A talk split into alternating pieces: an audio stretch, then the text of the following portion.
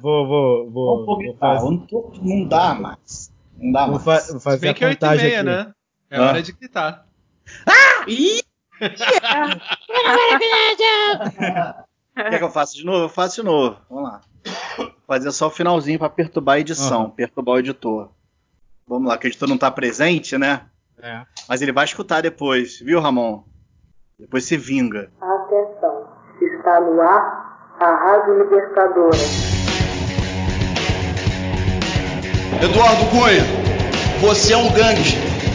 E o que dá sustentação, e o que dá sustentação à sua cadeira cheira a enxofre. Eu voto por aqueles que nunca escolheram o lado fácil da história. São trabalhadores de São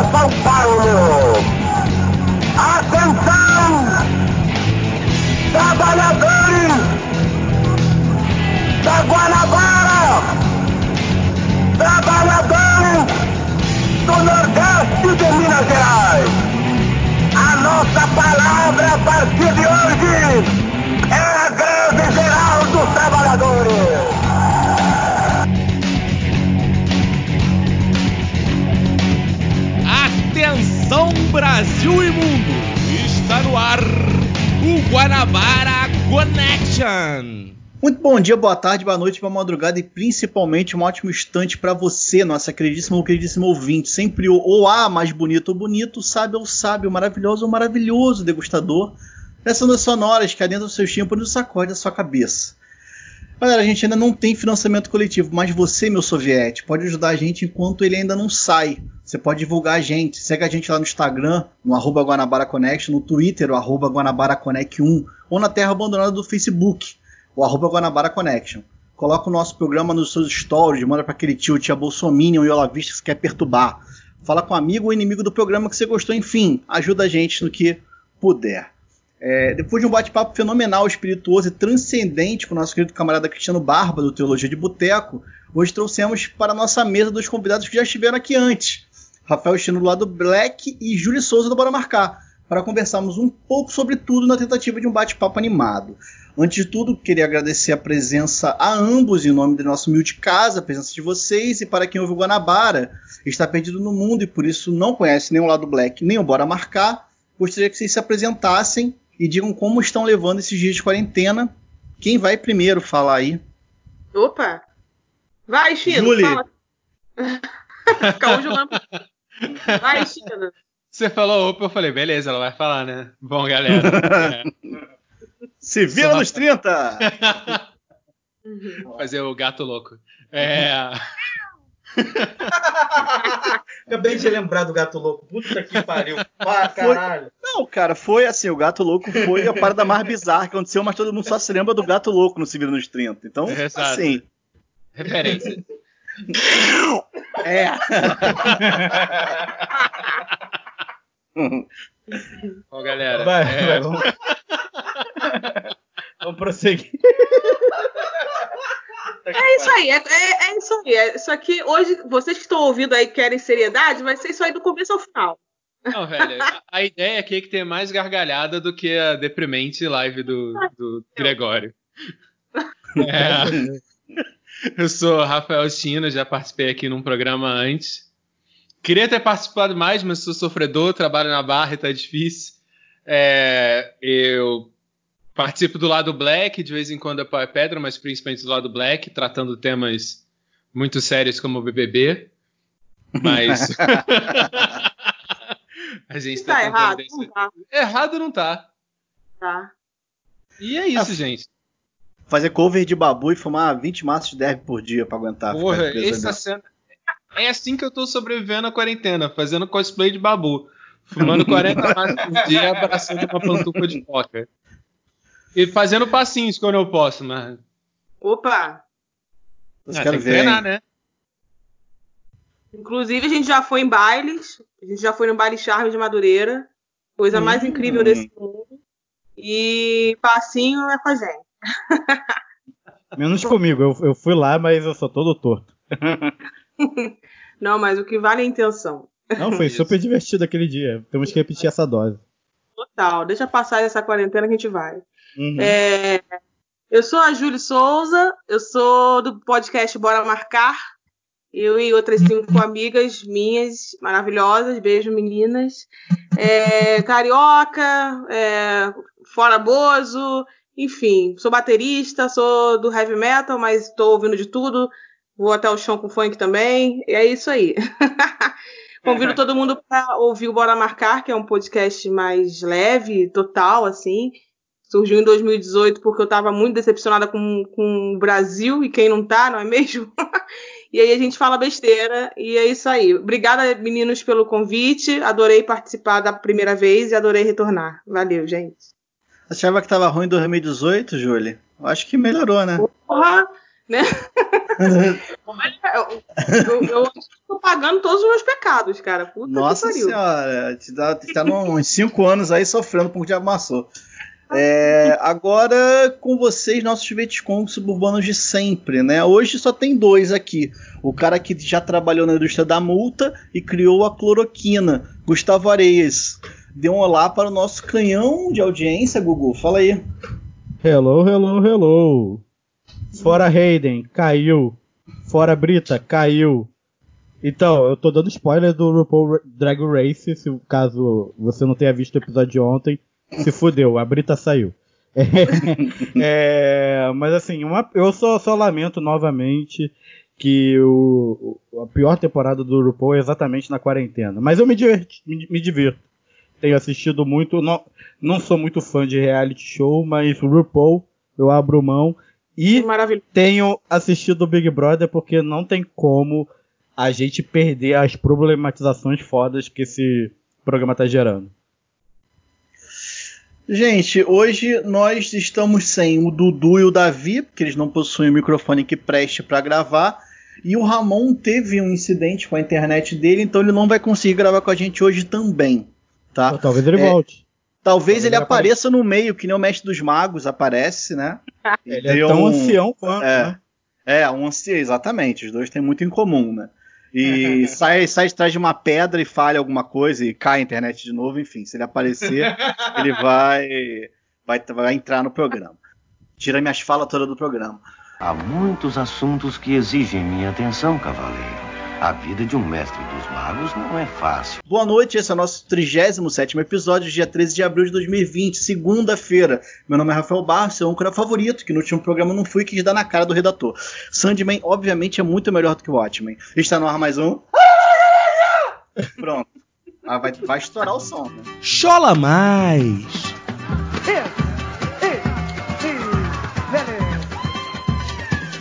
Chora,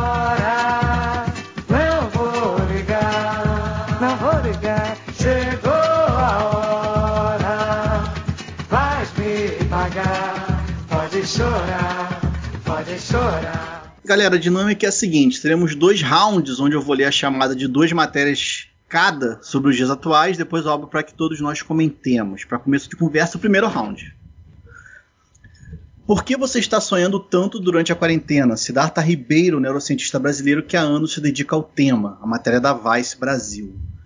A resposta, segunda matéria, a resposta do capitalismo ao coronavírus é um forte argumento para o socialismo. Enquanto bolsas de valores caem e o desemprego cresce, fica óbvio que não só os humanos, mas nosso sistema econômico são muito suscetíveis a uma pandemia global. Matéria também da Vice. Antes de sonharmos com um o grande dia da Revolução Socialista, quais têm sido os sonhos mais loucos que vocês tiveram? E acrescento, acreditam que essa pandemia essa quarentena vão inaugurar um mundo novo? Uau! Sonho mais louco que vocês Mais tiveram? loucos. Ah, cara, eu acho que, sei lá, é, é, é o que o Chino já tinha falado antes, é, em off, assim, né? A gente tá tendo. O trabalhador tá dormindo, cara. A gente tá tendo mais tempo de, de ficar mais de boa, assim. Não de boa no sentido de, ah, tá relax, só tô em casa descansando. Não, mas pelo menos a gente tá conseguindo é, é, ter menos, menos horas se matando para gerar a riqueza do nosso patrão, né? Sei lá também. Eu posso estar falando, tendo uma visão romântica, mas pelo menos é assim que eu tenho visto. E sonhos loucos, eu acho que só em conseguir sonhar e ter, na verdade, é, tá meio dividido entre ter sonhos e ter pesadelos, né? Porque essas essa incerteza do que tá acontecendo, do que virá, meio que não deixa a gente relaxar tão plenamente assim. Fala Chino. É, é engraçado porque, assim, meus sonhos são meio a mistura de um disco do Pink Floyd com um samba da Araqueto. Desde sempre. Mas, assim, uma, uma coisa que acontece muito comigo é que. Cara, eu cismo de sonhar na hora de acordar, tá ligado? E sempre que você acorda no susto, você perde o sonho, né, velho? Aham. Então, velho, assim. Acho que a coisa mais louca que eu sonhei é que eu tava no VIP do BBB, mano. Tipo assim. Eu não tava com as pessoas da casa, tá ligado? Eu tava com gente conhecida lá no BBB e a gente ganhou o VIP, tá ligado? Eu falei assim, caralho, que sonho doido, mano. Por que, que eu tô sonhando com essa porra? Eu nem tava vendo tanto ainda. Eu nem tava no vício que eu tô agora, não, mas é foda, né, velho? Cara, eu tenho, eu tenho nessa quarentena, eu, já, eu não consigo lembrar dos meus sonhos, né? Essa, nessa quarentena eu ainda consigo lembrar de alguns que acontecem, Ah. né? É, só que os meus sonhos são sonhos muito loucos, ou são pesadelos bizarros, assim, dignos de invocação do mal, sabe? Tipo, a gente fala, a gente esquerdista gosta muito de Satanás, fala muito nome, né? Aí acaba trazendo, né? Essas entidades pra perto.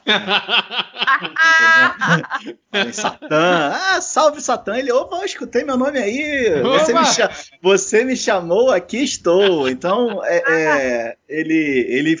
E aí, assim, mas eu tive um último sonho que eu me lembro. Eu sonhei uma coisa muito louca. Eu sei que tinha jacarés no meio do sonho. Ih, sonha com o jacaré da Pampulha?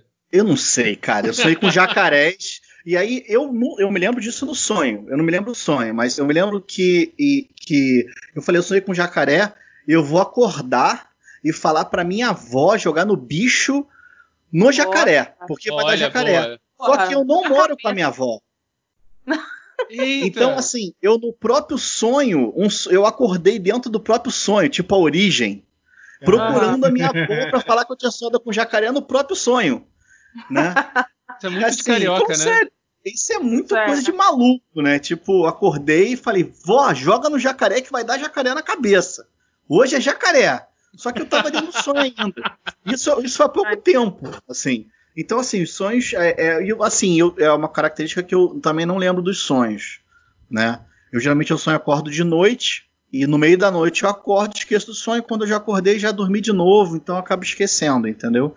Mas a, é, a quarentena me fez sonhar com jacaré. E tem feito também uma confusão absurda no relógio biológico, acredito que de Ah, todo sim. mundo, né? Sim, Pelo total. menos quem tem o privilégio de poder trabalhar em casa, que é, que é o meu caso, de você não sabe mais que hora é nada, entendeu? É, você acorda uma hora. Ontem, por eram meia-noite, parecendo que eram sete horas da noite pra mim. Aí eu fui Uhum. dormir, eram três da manhã, acordei nove, acordei disposto, aí fui comprar pão, aí voltei de manhã não, a hora do almoço, então isso daí cria também um problema no sono, né? Eu, particularmente, tô dormindo tarde, eu deito e não consigo dormir. Aham. E tem a ver com a rotina, né? A gente tá meio que sem rotina. Sei lá, Nenhum. é uma rotina muito louca, né? É uma rotina de não ter rotina. A rotina que você acorda, tá. Eu tô acordando super tarde também, indo dormir tarde também. Tá muito eu tô louco. Tentando, assim. tô tentando manter a rotina. Quando eu acordo, eu. Antes de entrar. Depois que eu tomo banho, eu ergo meu braço assim, fico segurando na barra do box um pouquinho pra me sentir no metrô. Porque, cara, eu sou muito perdido, velho. Eu já, eu já botei papel de parede do meu computador, que era quinta-feira uma vez, porque eu me perdi e cismei que era sexta. Então, cara, o meu problema não é com o horário, meu problema é saber em que dia de semana que eu tô. Pode crer, eu tô nessa, eu tô nessa, Chino. Eu tô meio perdido também com o dia da semana, cara. Pô, eu tô total. o outro dia mesmo, eu tava com certeza que era domingo e era uma terça-feira, mano. Sério mesmo. Porque, É na porque- verdade, todo dia tá domingo, né? Aham. Para Não, e terça-feira também tem aquela coisa de que é meio que um dia meio sem cara, né?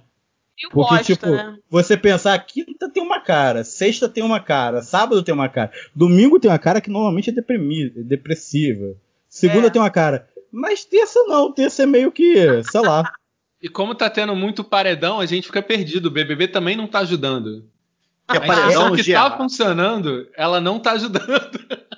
O meu irmão, Gente. o meu irmão, o meu irmão que é da área de comunicação, ele tava falando que a Globo, ela óbvio, ela começou a regra do BBB antes da pandemia, né?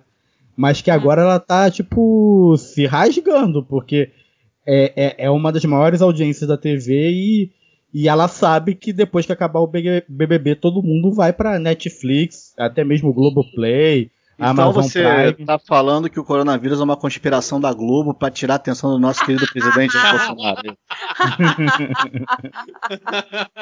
Ai, que ótimo. O Babu é um agente comunista infiltrado na Globo pra tirar a atenção do nosso presidente. Eu Não, eu, mentira. eu nem assisto BBB, eu nunca assisti em toda a minha vida. Eu já sei quem é Babu, eu já sei quem é Thelma. Inclusive, eu nunca vi, mas já tô torcendo pro Babu. Eu não sei nem quem é ele. De tanto que o povo fala, eu meço muito sucesso nisso também, né? Que a galera, caraca, só fala nisso e eu acho ótimo. Velho, Eu acho que é isso aí mesmo. Cara, eu não vejo Big Brother, cara. Assim, o, último, o primeiro e último que eu vi foi o primeiro. Pra você ver como eu sou idoso também, né? Mari não leva, Maria Eugênia é minha boneca. Foi o primeiro que eu vi.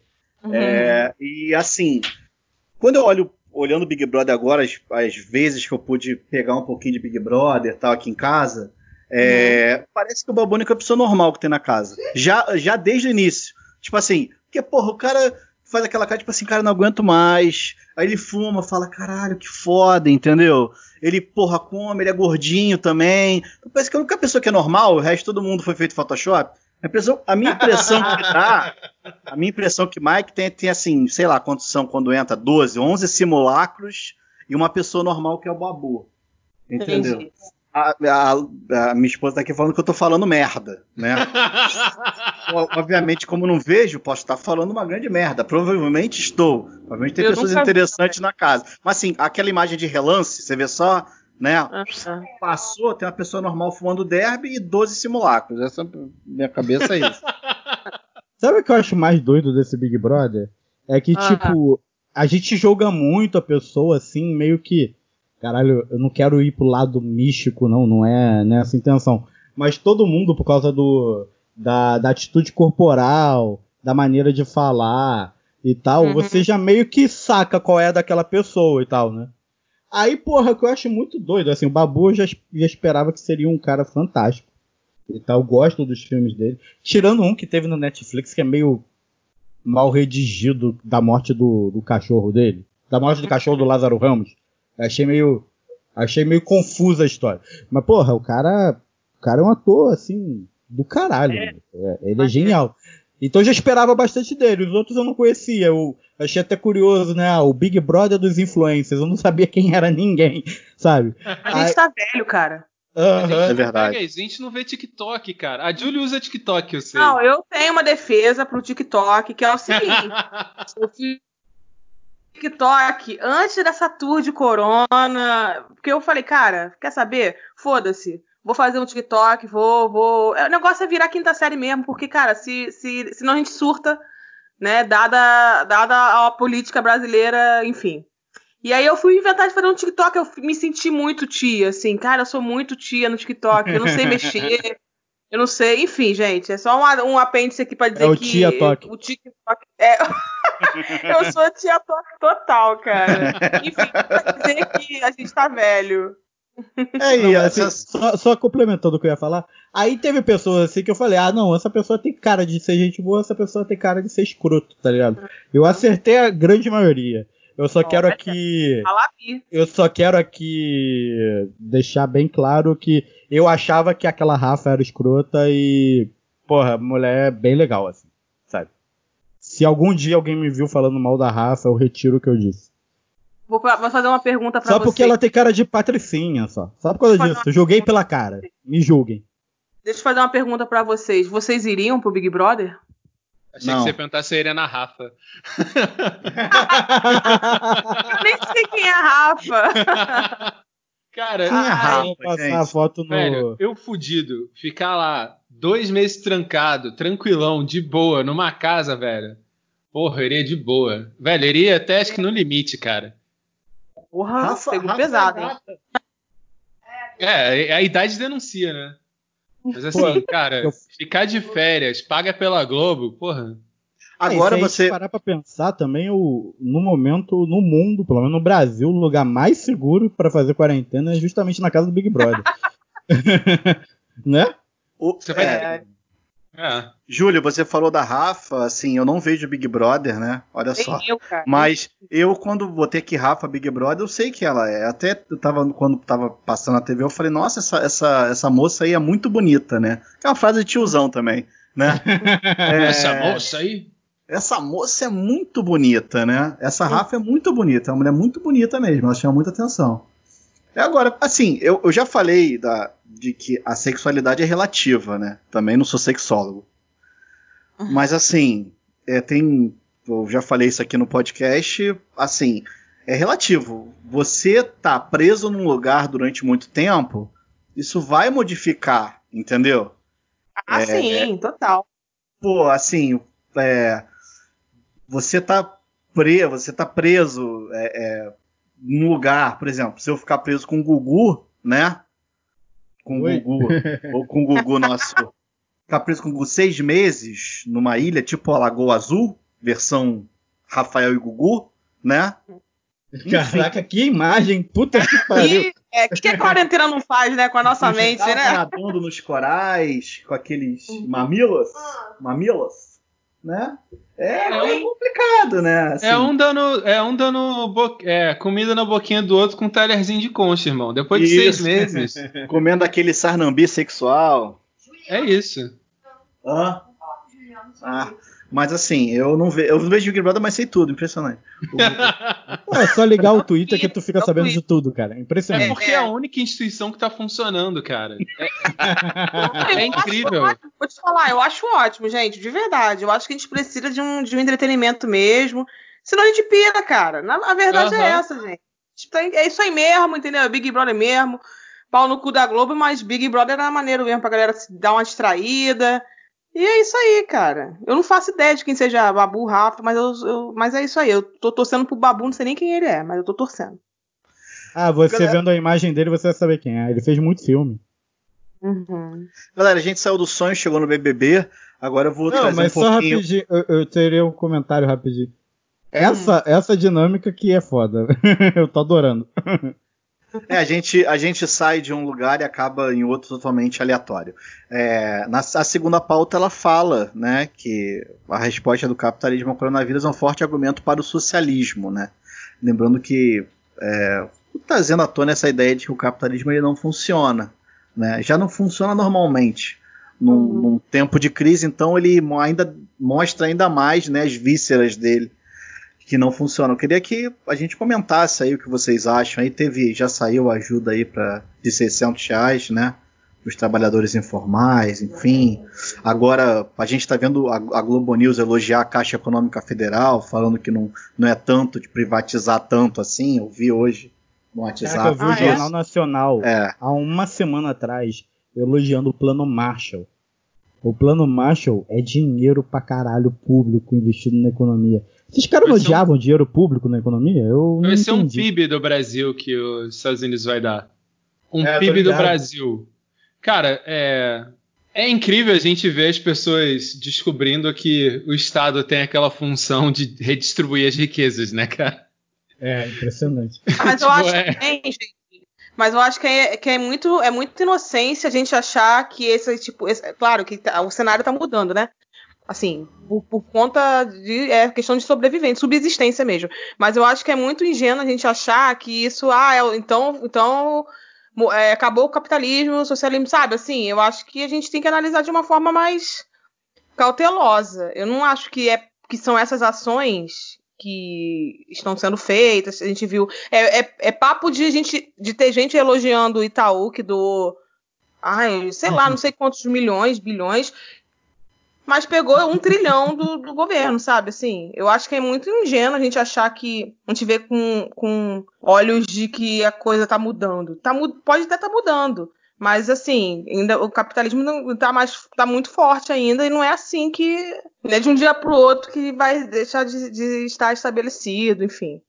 Não, e, Ó, e, e- e desculpa, só interromper, tem uma matéria aqui que eu tô vendo que o Itaú explica a doação de um bilhão para a Fundação Itaú contra coronavírus. Dinheiro não será doado ao governo, porque um grupo de médicos do setor privado decidirá o seu Ah. destino. Olha que maravilha. É, Parece. aí É aí parece aquele aquela. eu vou falar. Parece Ah. o, o Chaves vendendo churros pra ele mesmo, não parece? Fizeram esse meme. Cara, É o fizeram meme do. Homem-Aranha. Ah, meu Deus É. do céu. Ah, acho que é isso. Aí a gente vai ficar felizinho. Ah, é, acabou o capitalismo. Gente, né? Imagina, olha, Itaú aqui, Itaú está um bilhão de dólares, obrigado, obrigado, Itaú, você vendeu um bilhão de dólares, toma aqui um bilhão de dólares, Itaú, obrigado aqui, recebi um bilhão, vai. Sabe, fica aquele jogo de toma churras, Chaves, obrigado. É, Não dá, cara, doa pra ele mesmo, sabe? Cara, eu eu nem acho que sabia que... era pra ele mesmo. Agora que tô- você trouxe a informação aí, eu tô mais. Eu não sabia também, eu nem sabia que o Itaú tinha doado, você falou, né? Aham. É, aí, assim, depende da matéria. É, é, enfim, mas ele doou um bilhão para a Fundação Itaú e a Fundação Itaú vai administrar esse valor. Então, Uhum. não sei E até sabe, que. sabe o que é curioso desse valor? Parece assim gigantesco. Mas se a gente olhar o lucro dos bancos ano a ano, não é tanta coisa. Sabe Gente, o que, que dá a impressão que, que é? Que Ah. eles lavaram uma calça jeans, quando secou, eles acharam um bilhão no bolso. O que, que eu vou fazer com essa porra? Aí Cara, vou fazer marketing de graça, tá ligado? É porque Foi tipo, isso toda- exatamente que eles fizeram. Toda empresa ela precisa de um motivo agora pra ficar bem na fita, né? Aí Claro. você vê Netflix liberando sinal, que sei lá o nananã. Cara, o que Itaú tá fazendo é isso, saca? Tá Claro. querendo justificar porque eles já pagaram, já, já, já devem estar lá em contato, tanto com, a- com as emissoras pra pagar o seu comercial, o comercial tá pago. A Globo não vai devolver o dinheiro do comercial, tá pago. Aí os caras de agência que estão trabalhando em casa vão tá pirando falando, pô, Itaú, e aí, velho, a gente já, já tá aqui acordada a mídia, a mídia já tá paga, o que, que você vai anunciar? Ah, o Itaú vai, faz uma doação mísera de um bilhão, que pra ele é nada pra própria fundação, Uhum. lava um dinheiro fudido, tira um monte de isenção de imposto e ainda fica bem na fita no comercial, saca? Cara, tô vendo um monte, velho. Tem comercial da Americanas também. Ah, a gente quer descer nossos colaboradores que estão. Aí como Nem odeio colaboradores, quando chama associados, trabalhador de, de A gente era trabalhador, foi pra empregador, foi pra colab- colaborador, agora a gente é associado. Ah, não. Hum. É tipo Perdão. um clube, né? Você trabalha de graça pro clube praticamente. Exato, aí vem os associados da Americanas, saca? É pra ficar bem na fita. Cada um dá o que, Uhum. dá o que pode, não é pra ajudar a população, é pra vender mais no comercial, saca? É isso. Eu tava vendo uma matéria da, da Amazon também, no, no YouTube, a Amazon agradecendo os colaboradores, os trabalhadores da Amazon, né? Isso é nos Estados Unidos, tá? Não no Brasil. É, e aparece um trabalhador da Amazon falando assim: eles estão falando que estão distribuindo somente bens essenciais, mas vibradores não são essenciais. Você não precisa de um vibrador para combater o coronavírus. Não, eu sei que depende do ponto de vista, né? É, eu sei, não. é tô- essa? Não, a minha esposa aqui do lado falou, depende do ponto de vista, né? Mas assim, Nunca foi É. tão útil. não, é Não, útil. Eu acho assim. é ótimo. Exatamente. Eu acho, que, se na você- quarentena deveria fazer parte da cesta básica aí, ó, cara. Porra, né não? Mas ele, mas assim, a ideia, de que, a ideia de que o, a Amazon, na verdade, você entra na Amazon, ele até fala isso, os produtos essenciais já estão, já acabaram, máscaras, enfim. E o Amazon está utilizando esse recurso para fazer as pessoas continuarem trabalhando nos armazéns, vendendo isso, porque as pessoas não podem sair de casa, então elas encomendam, então o lucro aumenta muito. Hum. como uma justificativa, mas os produtos que estão sendo vendidos, na verdade, mercadorias não são essenciais, né? Então, a gente, é, que nem o Chino falou, tem um verniz, né? Mas, enfim, passar um É, cara, vernizinho ali, né? Na real, os caras já sabiam que eles iam perder essa grana, tá ligado? Como eles sabiam que ia perder essa grana, é melhor monetizá-la, tá ligado? Você faz a propaganda. Pô, que coisa mais hipócrita que é aquela, aquela propaganda do Itaú de fim de ano, no ano passado, de Natal e Ano Novo, com um robozinho, e aí descrevendo como a humanidade é magnífica, os sentimentos, os afetos, o cacete a quatro. E a única coisa que o robô quer entender é isso. Aí eu fiquei pensando assim, porra, esse comercial aí faz, faz uma ódio à humanidade, Hum. de certa maneira até um desprezo ao robozinho lá que parecia até o Huawei do filme. Só que cada vez mais o sistema bancário é informatizado. Então é Exatamente. pura balela. É, é- é- é- é- eu não sei qual seria o nome do money, desse money, já que tem o, Black Money, Pink Money, Green Money. Eu não sei qual money que é esse. Mas deve ser o. O. Cry Money. Você faz as pessoas dar uma choradinha emocionada vendo comercial e. Quer ver faz- uma, uma situação também que eu achei interessante? Até comentei isso. É, a gente teve agora o auxílio de 600 reais para os trabalhadores informais, enfim, pessoas que precisam dessa ajuda nesse momento que não conseguem trabalhar, né? E foram, foi, foi para quem está organizando isso, basicamente a Caixa Econômica, né? E a Caixa Econômica abriu sei lá quantos milhões de poupanças para as pessoas poderem receber esse valor, né? Poupança digital social tem um nome, um nome específico que eu não me lembro. É, mas assim, a quantidade de banco digital que a gente tem hoje é absurdo. Então a gente tem diversos bancos, abra sua conta no celular, não sei o que, você não vê um banco desse falar que vai abrir conta para esse povo todo. Você não vê um banco chegar e falar assim, olha só, você quer distribuir? Então vamos distribuir aqui. Tem 15, ban 15 bancos privados que abrem conta pelo celular. Então esses 15 bancos vão pegar os estados e vão abrir conta nesses bancos. Você não tem participação privada nenhuma.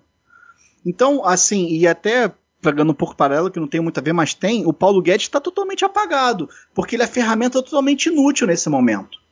Porque ele foi colocado no lugar dele como um ministro privatizador, essa é a verdade, né? E aí o destino, essa é a verdade, o destino colocou a gente num caminho que não tem nada de privatizante, que o privatizante não funciona, que o capitalismo não funciona, que a concorrência perfeita não funciona. Então ele desapareceu, né? Tá atrás de uma pedra, né? ele já era inútil. escondido.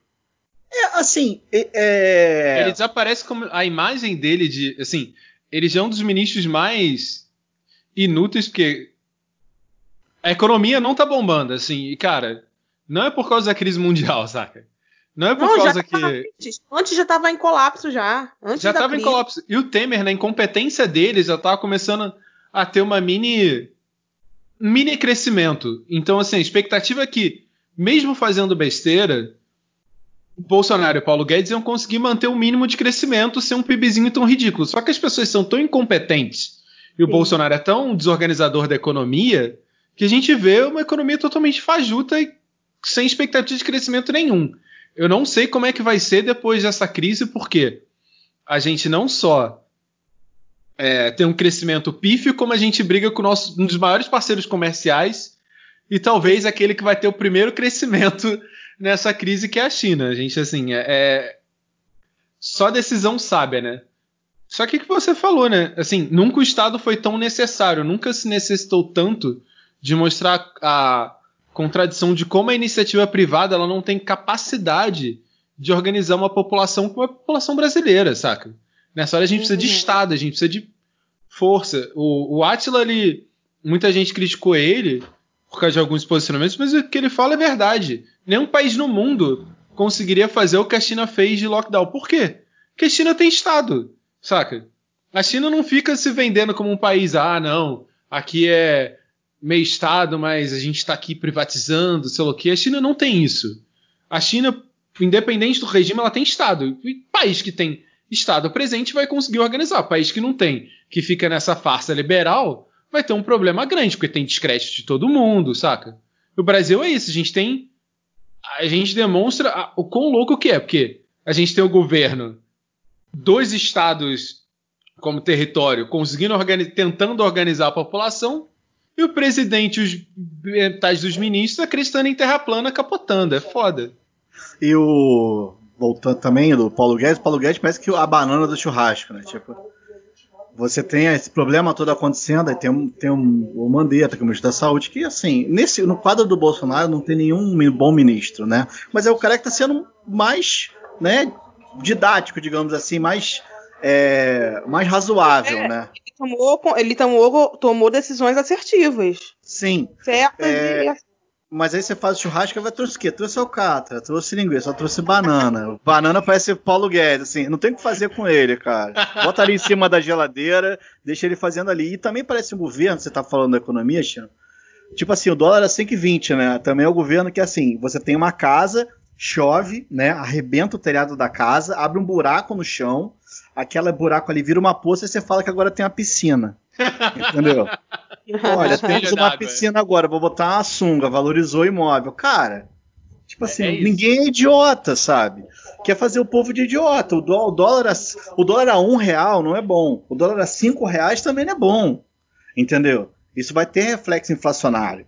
Ele sabe disso, mas ele quer fazer aquele né, jogo. Eu, honestamente, eu acho que o Mandetta vai durar pouco, né? E o, e o Guedes também. O cara tá Não comendo a pauta aí. Segurar. É, é, tô comendo a pauta, desculpa, gente. É, só um comentário sobre o, o Guedes, o governo Bolsonaro e etc. Cara, a gente. A nossa geração, né? E quando eu digo nossa geração, não é só a gente que nasceu final dos anos 80, início dos anos 90, não. Um pouquinho antes, um pouquinho depois. Quer dizer, nossa geração, assim, as pessoas vivas desse planeta nesse momento. Cara, a gente tem o pior líder com a pior equipe possível para o pior momento possível, sabe? Exato. Porque as soluções, é, até mesmo assim, para salvar o capital, isso que eu acho engraçado. Quando a gente debate renda mínima básica, é, renda básica mínima, quando a gente debate redistribuição de renda, taxação de grandes fortunas e o cacete a quatro, o que a gente está defendendo, na verdade, é a manutenção do capitalismo sob bases mais sustentáveis, já que em cima daquela ideia de ganância e acumulação, acima de, em cima de ganância e acumulação, ganância, acumulação, ganância, acumulação, essa parada, ela, em algum momento, eu normalmente eu dou até explicação mais técnica, mas como a gente está divertido aqui, eu vou, vou falar mais, é, mais de forma mais descontraída. É, a política econômica já estava errada para retomar o, o crescimento antes do coronavírus. Não iria retomar. Eu estava até ouvindo uma entrevista da, da Laura Carvalho com a Mônica Debole dizendo que o 1,1% do crescimento do ano passado do Brasil é nada mais nada menos do que a taxa natural de, natu- de- de natalidade. Porque as pessoas vão envelhecendo, mais gente vai entrando no mercado de trabalho, então esse 1,1% na verdade é o que representa uma grande galera que entrou no mercado de trabalho. Um pessoal foi para informalidade, outro pessoal não foi, e outro pessoal ficou desempregado. Mas de qualquer maneira, é um contingente novo, novo de consumidores para fazer a economia se, se mover. Então, quando você cresce 1,1% num país que tem um nível de taxa de natalidade como o nosso, você na verdade você cresceu praticamente zero, porque é o crescimento natural da própria população que, que garante esse 1%, 1,2%, 1,1%. E agora, só pelo outro lado, que eu tinha falado que não tinha como dar certo. Por que, que não tinha como dar certo? Porque não é uma política econômica para resolver o problema dos países. E isso eu, di- eu disse no plural porque essa política está aí espraiada por todo mundo. E se a gente reparar, por exemplo, não precisa ser a cavalgadura do Bolsonaro para tentar impor perdas de direitos dos trabalhadores ao, ao, auster- austericídio, cacete a quatro. A gente tem vários exemplos no mundo, Macron, a gente tem o exemplo do próprio Putin, que parte da esquerda gosta muito. O Putin estava antes da pandemia fazendo um processo de, de implementação de austeridade lá na Rússia e tal.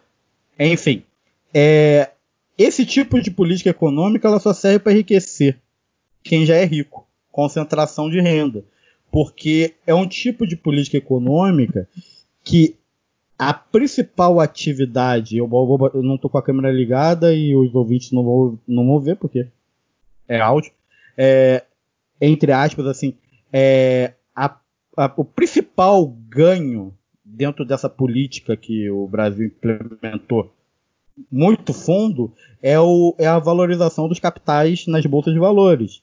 Que é uma parada muito doida. Como é que você vai garantir a tua política econômica num país de 210 milhões de habitantes, com a população de miseráveis de 30 milhões de habitantes, com não sei quantos milhões de desempregados, desigualdade racial, desigualdade é, é, é, sexual, desigualdade de gênero, desigualdade de sexualidade. né? Era essa a palavra que eu queria Tem lembrar. todos, tem todos. Então, é. é tanto problema para resolver, a gente elegeu um governo que só está preocupado com quem sempre foi rico, para ficar ainda mais rico. Só que acontece o seguinte, mudou o cenário. Teve um. A, a, a, a, a própria história, às vezes, ela dá um cavalo de pau. Tem aquela frase que eu vou dizer mais ou menos de cabeça assim do Lenin, que é tem, é, tem anos que dias acontecem. E tem dias que anos acontecem. A gente está vivendo exatamente o, o, o, segundo momento. A gente está nos dias que os anos acontecem. Isso significa que eu estou dizendo que a, porra, a bandeira do Brasil vai ser vermelha? Não, não estou dizendo isso não. O que eu estou dizendo é que tipo eles vão ser obrigados a mudar uma série de. Como eu posso dizer? Uma série de ortodoxias da, da, da teoria econômica, né? Mas que não passam de fé, porque não dá resultado. Se não bota feijão e arroz na comida do trabalhador, no prato de comida do trabalhador, não adianta de porra nenhuma.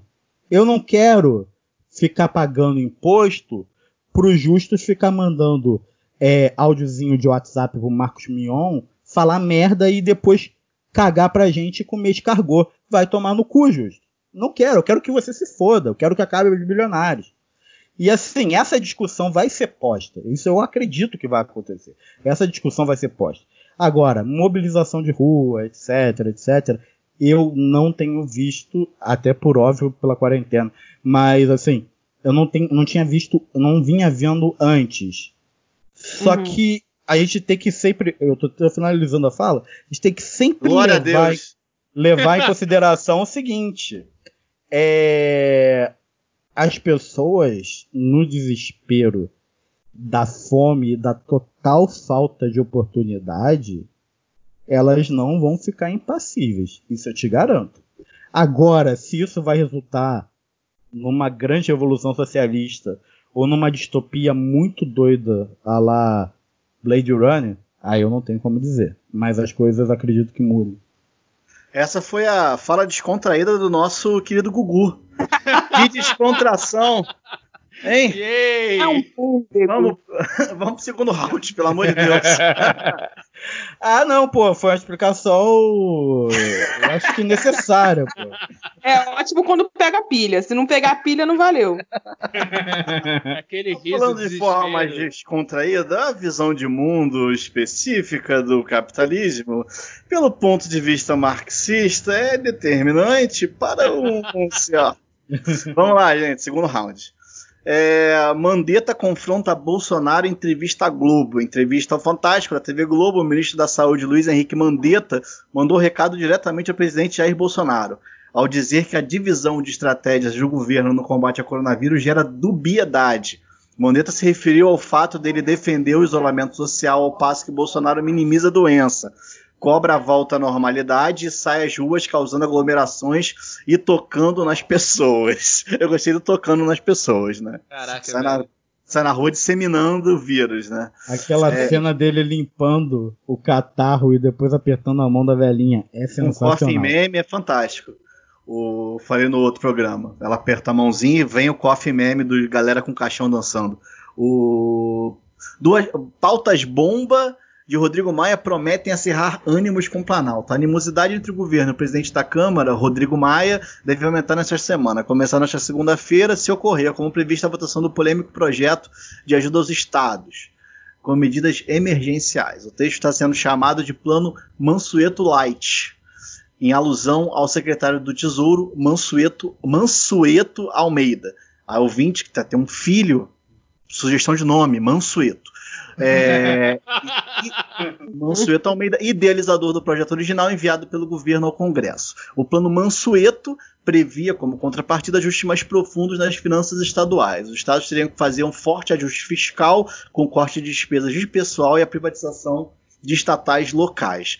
A área econômica do governo classifica o plano Mansueto Light como uma verdadeira pauta bomba. É, a fonte da primeira é o Congresso em Foco, o UOL, e a segunda também é o Notícias UOL. Tá? É uma pergunta para todos na mesa, depois a gente desenvolve o debate. Quem quer primeiro, Mandetta ou Bolsonaro? O Mandetta vai cair primeiro. Para dar spoiler, né? Do, do, do negócio. É, é, a primeira pauta é a pauta que é o assunto, na verdade, né? O Mandetta versus Bolsonaro, né? Eu acho que tá tendo uma fritura do Bolsonaro também, cara. Eu acho que não tá. Acho que não tá tão. É, tão aberto assim, não. Cara, eu tava até conversando, acho que com o Chino, né, cara? Sobre. Acho que lá no Telegram, no, no grupo lá antifascista, né? Que, cara, eu tô começando a achar cada vez mais plausível a possibilidade de cassação da chapa pelo TSE e eleição indireta do Maia ou do Fernando Henrique, depois uma composição de governo de transição com direito a PT, PMDB é, e todo aqueles puxadinho lá do, do, do, chamado centrão que não tem de centro nada. É, então por isso que eu também não cravo, não. Às vezes o Mandetta cai e volta depois, cara. Cara, sabe? eu A- acho que o. Oi, perdão. Pode falar. Não, pode continuar, pode continuar. Não, se você não cortar o Gustavo. filho. eu ia falar que, cara, eu acho que o, Mandetta cai primeiro simplesmente por questões burocráticas, porque é muito mais fácil demitir um ministro do que tirar um presidente. Mas, cara. E assim, infelizmente, é, a gente vai de novo, porque. Cara, capitalismo é, é sofisticado a vera, né, velho? Aí o que, que eles vão fazer? Como o Bolsonaro só faz merda, vão tirar ele, cara. É simples, tipo, ele não consegue, nem ele não consegue nem vender o Brasil, como era a proposta inicial dele. Porque agora a gente tá precisando de Estado, como a gente comentou, então ele. Cara, a galera do mercado vai chegar pro Maia e falar assim: Maia, tira esse cara daí, velho. Já não tá mais dando certo. Só que assim, o Bolsonaro ele só não demite o Mandetta agora, porque ia ser assim. Até pra ele é muita burrice. Se bem que ele é muito burro. Então eu não sei se ele vai demitir ou não, porque Bom, ele é muito louco, velho. burrice, a gente sabe que de burrice ele entende, né? De burrice ele é muito bom, cara. É, assim, é um elogio, sabe? Aham. Queria perguntar pra você, e assim- é, rapidinho, Gustavo. Ah, Queria tá. perguntar aí pra Júlia e pro Chino se eles acham que essas atitudes do presidente Jair Bolsonaro são atitudes que são aleatórias é, ou são atitudes planejadas e se ele a, a percepção de que ele realmente tem um plano a seguir ou se ele realmente tocou, ligou foda-se, assim, tipo, vou fazer o que eu quiser e dane-se. Eu acho que que, ele ligou foda. Total. Até porque, pra arquitetar um plano, não, vou agir assim porque eu vou ter esse resultado assim, ele teria que ser inteligente. E é uma coisa que ele não é. Então, eu acho que é meio que aleatório mesmo. Posso estar sendo inocente, sei lá? Sei lá, posso. Mas eu não consigo ver de outra forma, não. Eu acho que o Bolsonaro ele gosta da cadeira. Só que ele não. Ele gosta de sentar na cadeira, mas ele não sabe mandar. Ele não sabe delegar. O cara, porra, velho. O cara se aposentou com 33 anos como capitão, tá ligado? Porra, grande merda. Então, assim. Sendo que o capitão foi um prêmiozinho, porque ele, na verdade, foi. Foi. Ele foi aposentado como tenente, né? É que sempre sobe no É, militarismo. sempre sobe. Então, cara, assim, carguinho. Ok, saca? Então, velho. O Bolsonaro, desde que ele se elegeu, ele mantém uma única coisa: ele mantém a campanha eterna. E ele vai fazer isso até ele cair, velho. Mas aí O que lance- tá. Mas aí que tá, assim, do ponto de vista da galera mesmo, do povão, aquela galera que que reflete, que é, o que é onde ele se baseia nessa popularidade, entre aspas, que eu acho que tá caindo sim. Mas, enfim. É, a galera do povão, eu moro aqui do lado do Lins, do lado da comunidade do Lins, de uma, de uma comunidade do complexo do Lins. Cara, é, naqueles pane- panelaços que tava tendo logo no início, às oito e meia e tal, o pessoal batendo panela, cara, era, era assim, muita gente contra, mas muita gente a favor, mito e tal, gritando, mito, petralha comunista do caralho, sabe assim? Então, eu acho que ele, ele, é- ele, eu acho que ele é um boçal, mas ele tem ainda uma galera que até nas ruas, poxa, ele falar abertamente que é besteira, que a coisa da, da- do corona é besteira e que não tem nada a ver a galera ter ficado em casa tem que sair. Até hum, você vê o reflexo na hora que a galera começa a ir mais pra rua mesmo. Principalmente homens, adultos, assim, é pelo menos é o que a gente vê mais na rua. E, Idosos. cara, ido- não, idosos, Idoso parece que eles ouviram um apito. Parece até que eles são, na verdade, o grupo isento de, de, de correr Porra, risco. Coisa Porque o que tem visto de idoso na rua, Ó, É? meu avô. Aí. o Porra. avô tá passeando Mas aí eu acho- por- Não, o avô do o Chino deve, Petrópolis, deve, no caso, deve né? tá, deve tá dançando na rua, né? não, mas meu avô já não. Meu avô só faz passinho no céu, gente. não tem mais voa pra dar esporro. Mas tem um pai velho, e eu- eu tive que dar um esporro, porque a empresa multinacional que tem muito problema de dinheiro não quis parar. Então Hum. eu só dei, assim, só dei um esporro no meu pai puto mais com a empresa que com ele, tadinho. Aham. E eu também queria, até fugindo um pouquinho, que eu ia falar da outra pauta, né? É, a quarentena também, assim, no meu caso, que eu quase não tô indo na rua, não dá uma impressão de que quando você for um pouquinho mais adiante, não parece que é uma grande aventura? Dá. Assim, é, é, eu tava, eu, eu tenho, eu tô há três semanas em casa, né? Eu fui acho que três vezes comprar pão, né? Às vezes que eu saí de casa. Aí eu- ontem eu até falei, eu acho que eu vou fazer uma aventura e vou no mercado. Tipo, vou, vou no mercado me proteger, vou lá comprar mortadela, sabe? Vocês têm É. essa impressão também? De tipo, não sei se vocês estão saindo muito. Tipo, a gente tem verdade- feito compra, a gente tem feito compra, feito pra estocar, meio que pra durar um E- tempo e ficar em casa, né? Quando acabar, vai de novo, compra tudo e volta. Isso, eu tô fazendo isso também. Na verdade, eu tô há 30 dias sem. 30 dias, ho- 33 dias hoje, né? Nessa coisa toda de quarentena e tal. Só fui uma vez, mesmo assim, cara. Parece que. É isso que você falou. Eu me senti Indiana Jones, assim, sabe? Muito. Caraca, eu tenho que ir. E eu tenho que fazer um. cumprir um objetivo específico e voar pra casa depois. E tomar banho, lavar tudo que tem que lavar, as- as coisas, os pacotes. Mas é isso. Eu tô querendo sair no mercado e colocar pra escutar no, no celular a trilha do Walking Dead.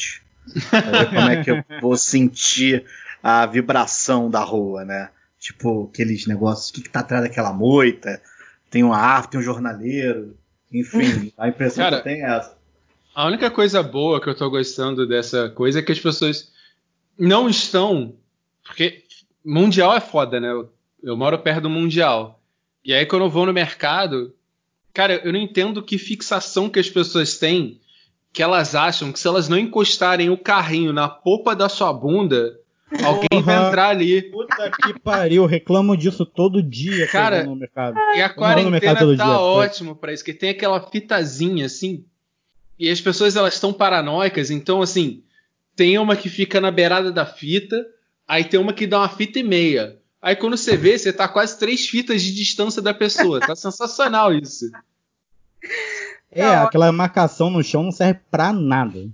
Não, a pessoa Não, ela vai. tá- Tá cumprindo. Pra quem, até para quem tá escutando o podcast, não é do Rio, o Mundial é uma rede de supermercado do Rio, né? Que até sem é, nenhum tempo de crise e tal, já parece que é o apocalipse.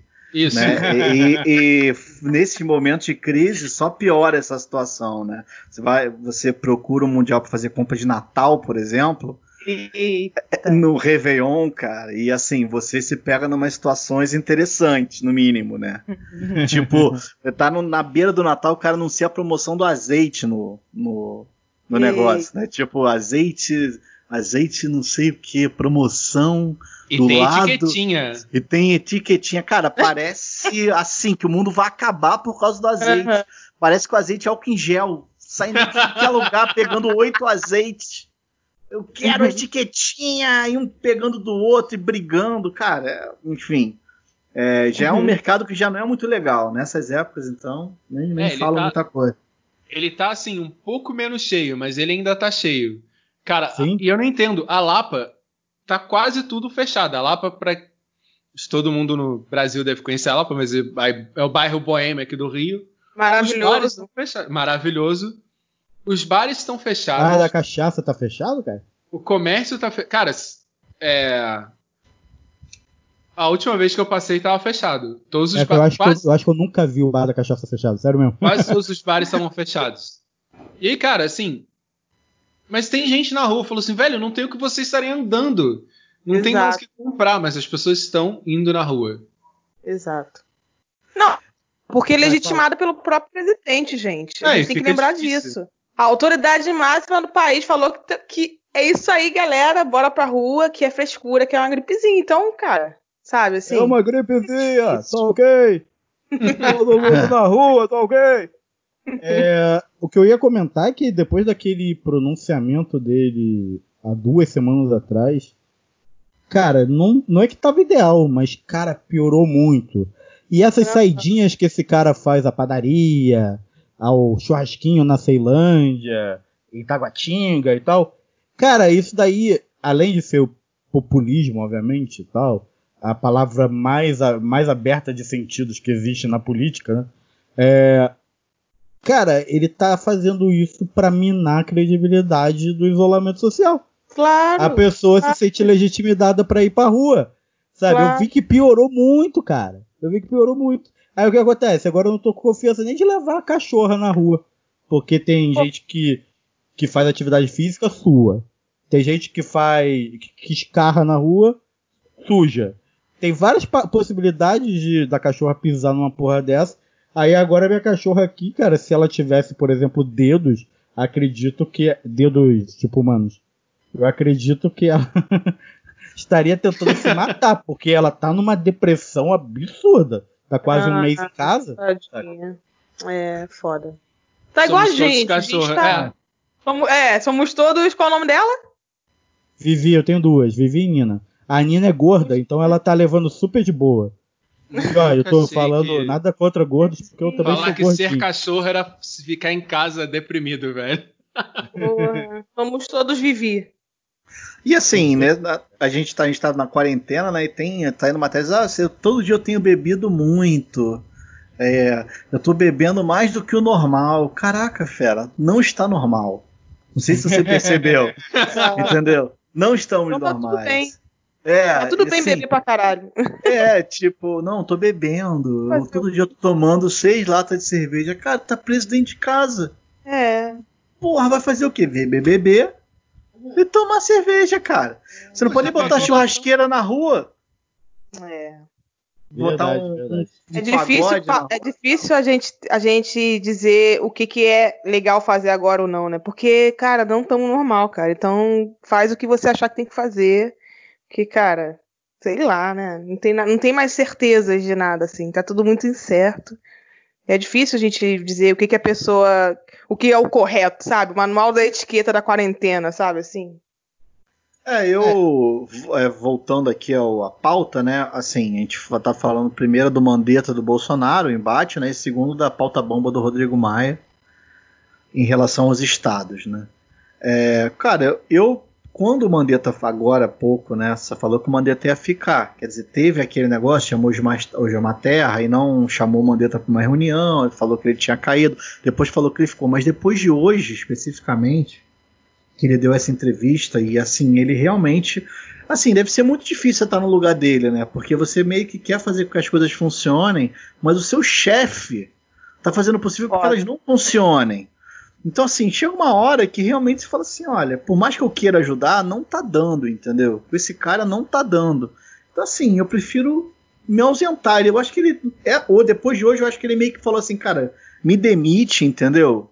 que tipo assim, vive sua vida, bota hoje uma terra aí, vai, tá- vai cair na tua conta mesmo, vai cair na conta do Bolsonaro, se o Mandetta for, mandar embora, for, for mandado embora. Então, assim, eu acredito nisso, entendeu? E assim, o, o- até o Chino falou antes, né? Assim, o Jair Bolsonaro não governa o Brasil, né? Uhum. É, Ele não nosso, governa. nosso presidente agora é o Braga Neto, né? É Sim. o que estão dizendo. E assim, eu queria até fazer um comentário antes que eu esqueça que eu tenho memória ruim. É, o mais curioso da parada toda, assim, é o quanto. a a- não que a gente já não soubesse disso, mas o quanto esse lixo humano, o Bolsonaro, tá se mostrando pequeno. O cara na porra de uma reunião de. pra, pra, pra dizer as medidas que o governo tá tomando contra a pandemia, o cara vem e me manda convocação para panelaço contra panelaço. O cara tá mais preocupado com ele, com mais poder para ele, com mais poder para os filhos dele, com mais poder para aquela cambada de puxa saco dele, do que propriamente com o país, assim. E, e o que mais, o que é mais louco disso tudo é que ele não faz questão nenhuma de esconder isso. Só acontece que tem uma parte da população que parece estar sofrendo de síndrome de Estocolmo, sabe?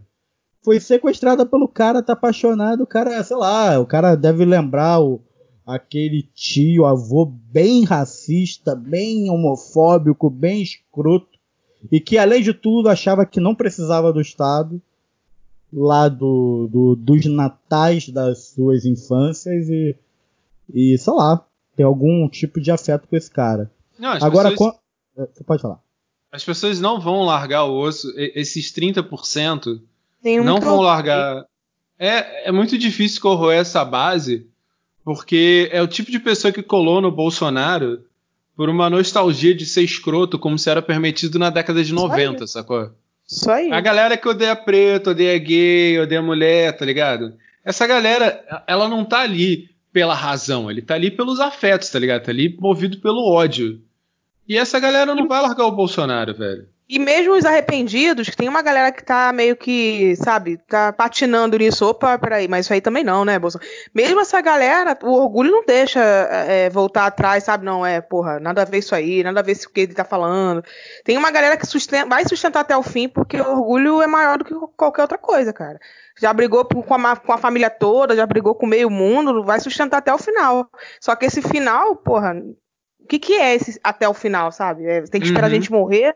Aí é foda, É, né? o, o, o Bolsonaro ele faz o, o Safato fala uma parada muito sinistra que é é perfeita assim. Fala, cara, no fim o Bolsonaro ainda consegue se fazer do herói acorrentado, é aquele cara assim, que é herói da cidade, tá ligado? Ele é foda. Porra, ele bota espada no dente, chuta a pessoa com mindinha, é sinistra. Só que sempre que tem um perigo ele não pode agir, saca? Tem sempre alguma coisa prendendo ele, acorrentando ele. Então, cara, ele sempre vai mandar essa. Uhum. E as pessoas caem. Cara, eu tava no mercado, aí o, o cara. O cara tava falando assim: não, pô, que esses caras não deixam, sei lá o quê, esses políticos, eles ganham 20 mil. Eu falei, velho, o cara ficou 20 anos ganhando 20 mil. Sei lá o quê. Aí, é, assim, aquele momento de felicidade que tinha duas mulheres conversando na minha frente. Esse senhor se meteu na conversa, eu me met- meti na conversa dos três. E as duas mulheres na minha frente começaram a malhar o Bolsonaro. Falando, não, que esse cara aí também, do jeito que ele fala, que são o quê, que são o quê? Daquele pequeno momento de luz. Porque as pessoas também estão começando a perceber que, velho, É isso. esse cara não faz nada, não faz porra nenhuma. Saca? Quem fica com ele hoje em dia é quem tá no ódio, cara. Porque as que- pessoas que votaram nele porque, sei lá, um ódiozinho ao PT ou estavam decepcionados com alguma coisa, cara, sinceramente, parte dessa galera tá debandando. Vocês estão Tá. ligados que tem gente que votou nele por ódio da gente, né? Claro. E, eu- eu não tô nem dizendo assim, tipo, a representatividade que a gente tem, tipo, é, o chino, o chino negro, você mulher, a gente de esquerda, todo mundo.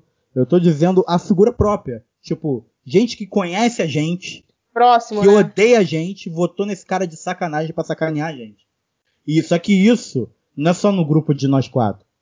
Isso é em vários grupos, as várias bolhas de esquerda, pessoas que não são da bolha, que conhecem essas pessoas, votaram de sacanagem. Eu não Ah, tenho mas é dúvida. aquilo, né? Eu não tenho dúvida. Votaram pra. Votaram pro cara botar medo na gente mesmo, cara. Eu lembro, eu, eu lembro quando o cara foi eleito, pô. Eu, porra, pesquisei de sair do país, assim. Uhum. O- porra, no meio do doutorado, caralho, largar tudo pra, pra lavar prato em outro lugar, tá ligado? Porque, até porque Brasil a gente também tem que se ligar que Marte no Brasil não é. Bem Nada. tratado. É, Não é não, bem é, nada. tratado. No máximo virar nome de escola.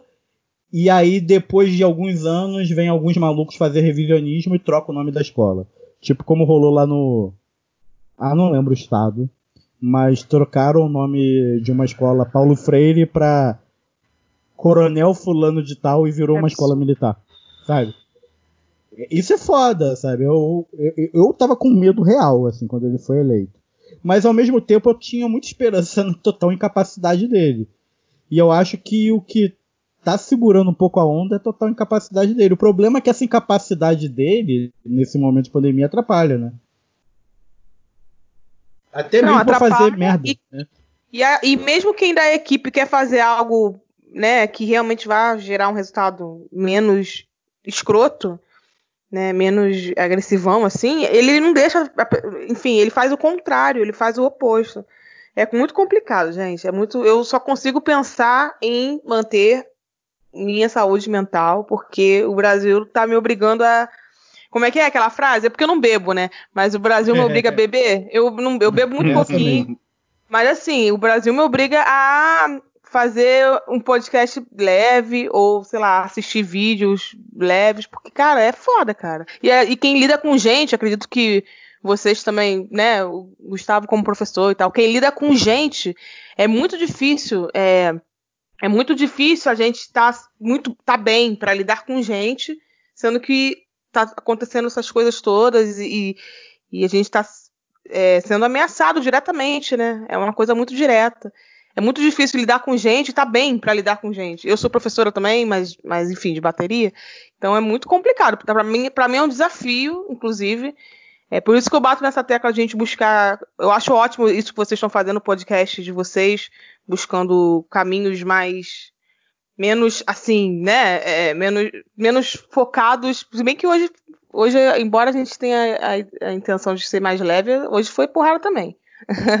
É, Mas não tem como, ótimo. Brasil, né? Não tem como, é, não tem como. Mas eu acho ótimo, acho que vocês estão de parabéns, porque é isso, cara. A gente tem que é, buscar forças de não sei da onde, um, acho que uns nos outros, para manter a cabeça no lugar e, conseguir prosseguir, porque a gente, é a única coisa que nos resta, cara.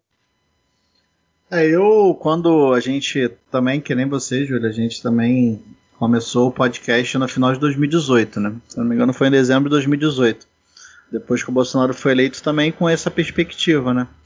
Uhum. De justamente de apresentar uma outra ideia, de comentar, enfim.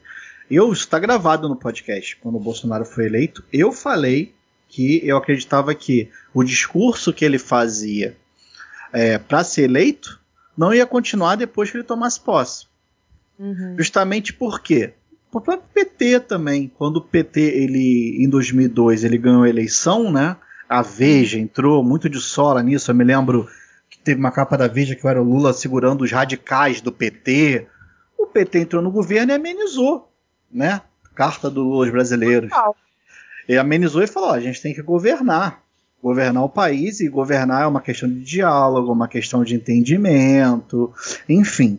É, eu achava que o Bolsonaro ia entrar e ia fazer esse papel de, de, de, de amenizar, de diálogo, de colocar as Sério pautas para frente. Eu achei, eu, eu falei, tá esperança. gravado isso, tá gravado isso no podcast.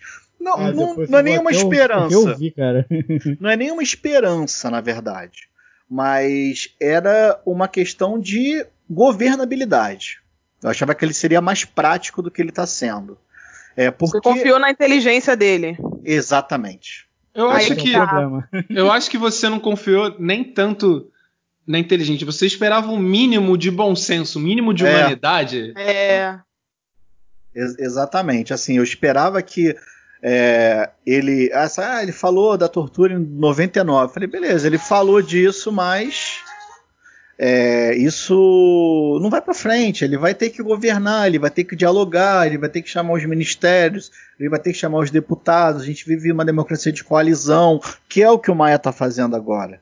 Né? Uhum. Então, a figura do presidente da República é uma figura de, de, de uma, de, de, um de negociador, né? Negociador. Uhum. É um cara que dialoga com, com com XYZ, com a esquerda, com a direita, que quer passar as pautas deles, ele tem que dialogar. Só que o Bolsonaro, cara, assim, é um desastre completo nesse ponto, né? E, e os ministros também são umas desgraças e parece Nossa, que velho.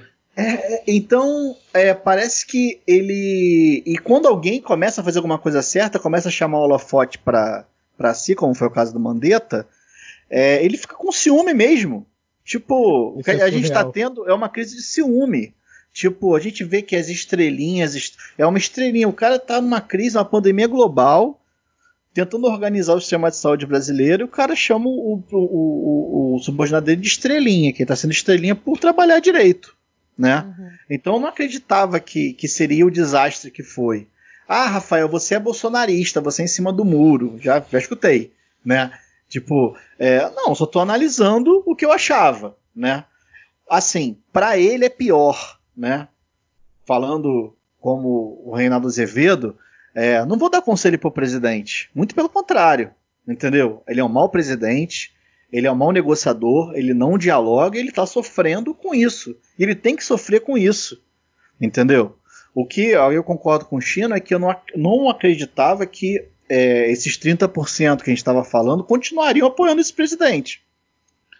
Eu acreditava é uma que... cegueira, é uma cegueira muito bem construída e com o apoio da, da igreja evangélica né, brasileira. Então tem, tem a ver com uma certa uma, um ar de um ar messiânico em, em torno da figura dele. Então eu acho que é compreensível, vamos dizer assim. Embora eu particularmente esteja vendo algumas pessoas assim de, de áreas mais de, de comunidades e tudo mais que eu tenho acesso. Tem uma galera que está debandando, mas ainda é um número ínfimo perto da galera que continua até o final, que não larga o osso, né? É, e além da igreja tem o tem também o grupo do é assim existe também uma certas ferramentas estão sendo utilizadas como gabinete de ódio para manter as coisas polarizadas para uhum. manter essas pessoas ainda mais no extremo, mantê-las isoladas no extremo e se retroalimentando. Isso também é bem tenso. Uhum. Falando nisso, vocês viram, eu tô falando para todos os três, não só para o Chino e a Júlia. É, para você também, Rafael. Vocês viram a, as manifestações bizarras de ontem? Teve até uma galera super inadequada tentando brincar com o meme lá do, do Coffee Meme. Do Coffee Meme. Cara, o Brasil provavelmente daqui a uns dois, três dias bate a marca de 2 mil mortos. Isso com subnotificação, né? Porque é, ano que vem a gente vai ver que vai ter que teve uma, na verdade, uma epidemia de pneumonia, né? Quando a gente for ver lá os dados, e não de coronavírus. É, irônico, óbvio. É, então, cara, o pessoal tem um nível de como eu posso dizer, um nível de, de, de adesão a esse cara, assim, que nem os lulistas mais loucos, assim, eu, eu, eu já tinha é, visto. É, mas é isso, é um monte de coisa também, né? É, é, um monte de fatores. Tem essa, essa coisa messiânica em torno da figura dele, essa coisa que a igreja evangélica brasileira. A maioria, porque tem as igrejas que eu conheci, tem igrejas que são. É, inclusive combatentes, mas enfim, já é outra questão. Tem é, toda. Tem o Barba, né? Porra, é, tem o Barba, tem a nossa igreja brasileira aqui no Rio, que inclusive é na Casa Porto, todo domingo. Quer dizer, agora não, porque tá nessa questão da quarentena.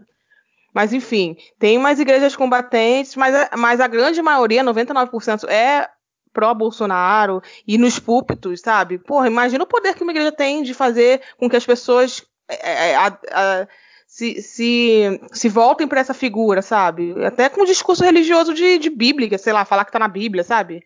Já vi argumentos do tipo, ah, mas o nome dele é Jair Messias. Sabe assim? para justificar. Cara, é absurdo. e ele, na verdade, é, o, é, bem o hétero branco, sabe? O homem. Ele tem cara de vilão, cara. Isso que é bizarro, ele tem cara de vilão. Cara de vilão. Não, e, e, ele é o hétero cis, branco, sabe? Homem, aquele que, ah, machão, fazer arminha, faz flexão de pescoço, sabe? Assim, é bem o uhum. estereótipo escroto. Então, é meio que é um combo de características que fez ele chegar nisso aí, nessa adesão, nessa adesão toda aí, cara. Uhum. É, mas só fazendo também, até com o que o, o Chino falou, a eleição do Bolsonaro, né, que ele saiu vitorioso, só comprova que 30% da população se identifica com ele. Sim. Então é interessante a gente falar.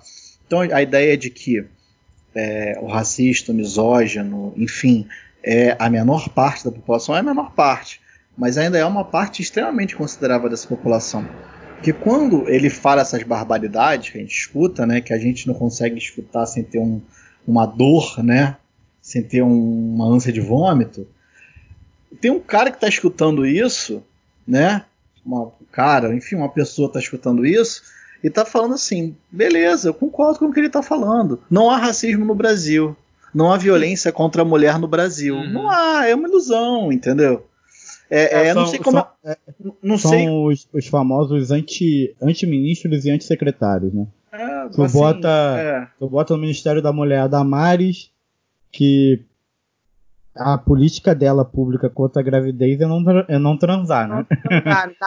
Não, e no carnaval, né? É, você coloca no, na Fundação Palmares o Caraca, o Sérgio Carmago, que é até filho de um ativista histórico negro e tal, que o cara tá lá simplesmente pra Nem irmão, desmontar. respeita. Nem Meu irmão desse cara respeita é, ele, ligado? Ele É. tá simplesmente lá pra desmontar a política pública dos, indi- do- do- dos negros. Aí a gente vai pra FUNAI. Quem é que tá? Eu não sei quem é que tá na presidência nesse momento, porque ficar rodando muito esse governo cai toda hora, gente. A última vez que eu vi era um PM, cara. Que, que porra de PM tem de índio, cara? Me diz. Pois é. Aí, enquanto isso, a gente tá sob uma pandemia aí. E aí, nas cidades, as comunidades mais pobres, com o pior tipo de saneamento possível, que é nenhum. E no campo, a gente tem uma população, tanto quilombola, quanto indígena, quanto população tradicional, que não tem o sistema imunológico da gente que vive em cidade, sob o risco do avanço do agronegócio, desmatando o caramba quatro, invadindo as terras, o que pode significar literalmente a morte de culturas específicas. A morte de culturas do interior de Goiás, a morte de culturas no interior do Amazonas, a morte de. E cara, cada vez que morre uma cultura, morre um pouco de nós. Parece que essa gente tem uma necropolítica de que tudo vai se reduzir ao espécime idealizado do emergente da Barra da Tijuca, que é exatamente o que o Bolsonaro é. O Bolsonaro, ele não é o ele não é a elite do Brasil. Ele é uma marionete que pode fazer uma coisa ou outra, mas ele representa na real, na real, é médio e pequeno empre... é, é, já ia falar empreendedor, odeio essa palavra. Médio e pequeno empresário, sabe? Ele tem o pensamento médio dessa gente, que é uma gente assim muito tacanha, muito mesquinha e que assim, o que eu acho mais curioso de tudo pequeno e médio empresário é a galera que ralou, tá ligado? É uma galera que passou o pão que o diabo amassou. Aí, em vez de ter empatia em relação aos seus trabalhadores, ter empatia em relação ao mundo à sua volta, já que ela eh, essas pessoas também sofreram na mão dos seus patrões, sofreram com o regime de trabalho, não. Reproduzem e até pioram. E é exatamente esse tipo de gente que o Bolsonaro representa. Na minha visão. Véi, o, o foda é que, assim, ele vai sair. Porque, assim, pra mim já é certo que ele cai antes do terminar o mandato. É, o haitiano avisou, né?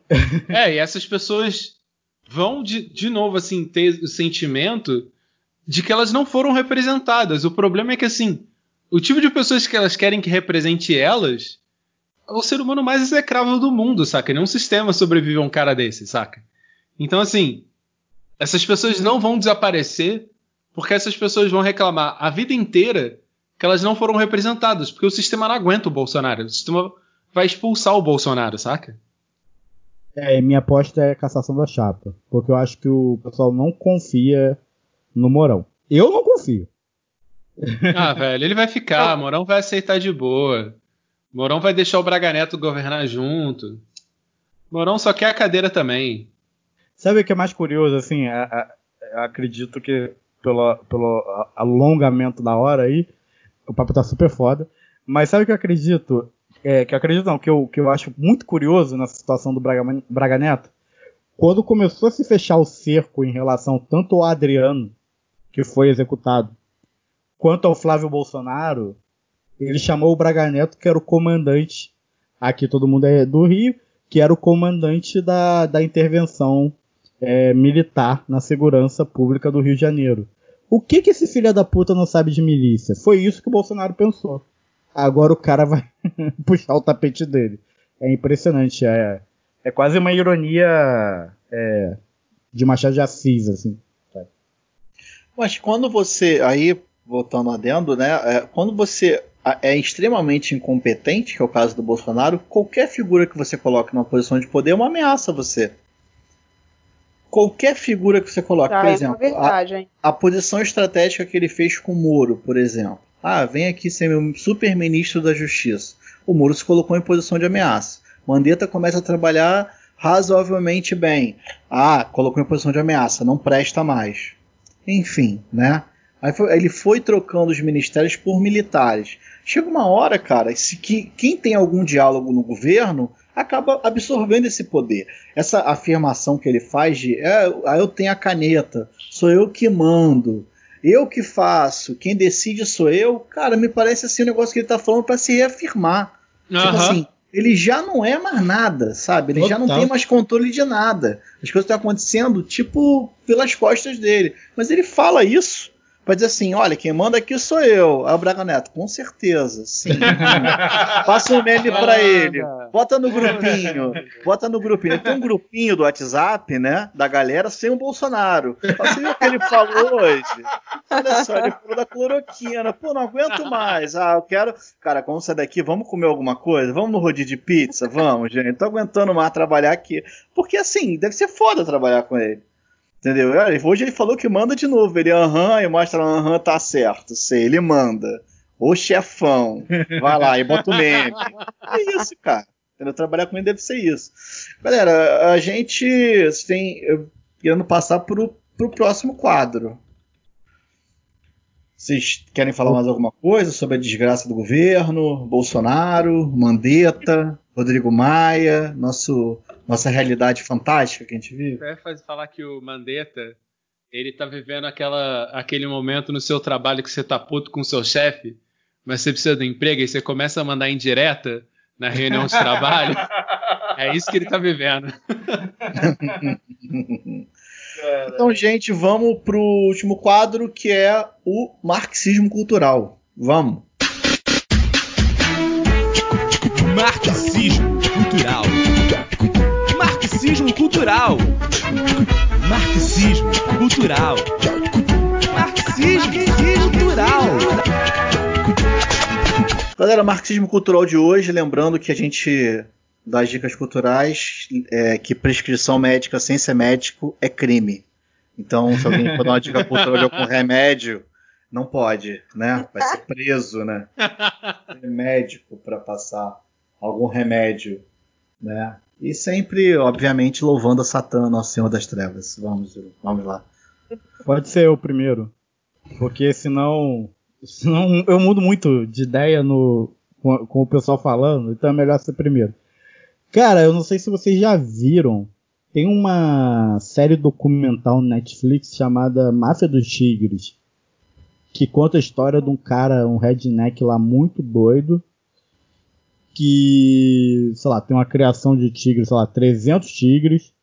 É, e o uso comercial desses bichos, mas a centralidade do documentário não é a maldade em cima dos bichos. Eu não iria recomendar isso num tempo de quarentena.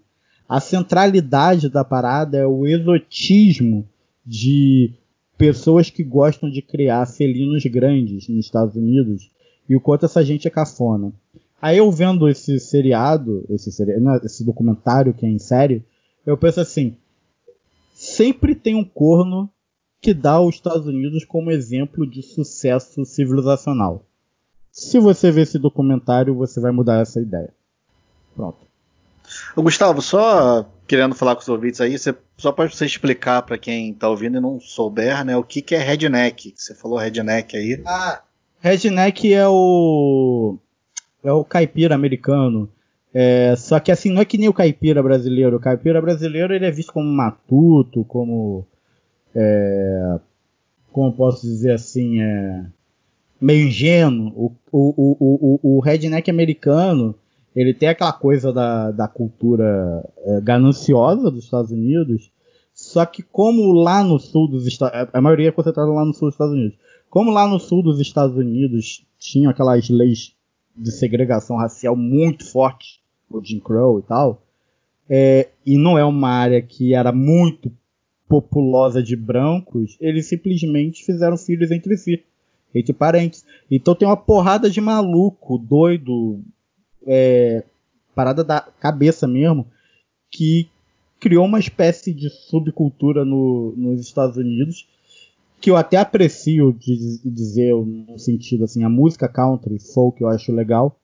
Eu nunca parei para reparar as letras. Se eu parar para reparar as letras, talvez eu pare de gostar. É, mas é um estilo de vida que a cafonice é a centralidade. E eles são espécies assim de tipo mini Bolsonaros, entendeu? Entendi. Júlio Chino, querendo dar aí o marxismo de hoje? Vai, China. Deixa eu ver então. É, cara, assim, nesses momentos eu, eu me volto muito porque me é confortável. Eu tento não, não arriscar muito, não. E, cara, eu devo estar revendo pela terceira vez sem arrependimento nenhum. Eu vou recomendar, porque se você não assistiu isso, você tá numa falha moral, que é Avatar, a Lenda de Aang. Poxa, Ah, eu não eu, assisti. é, eu assisti. é Batalha de?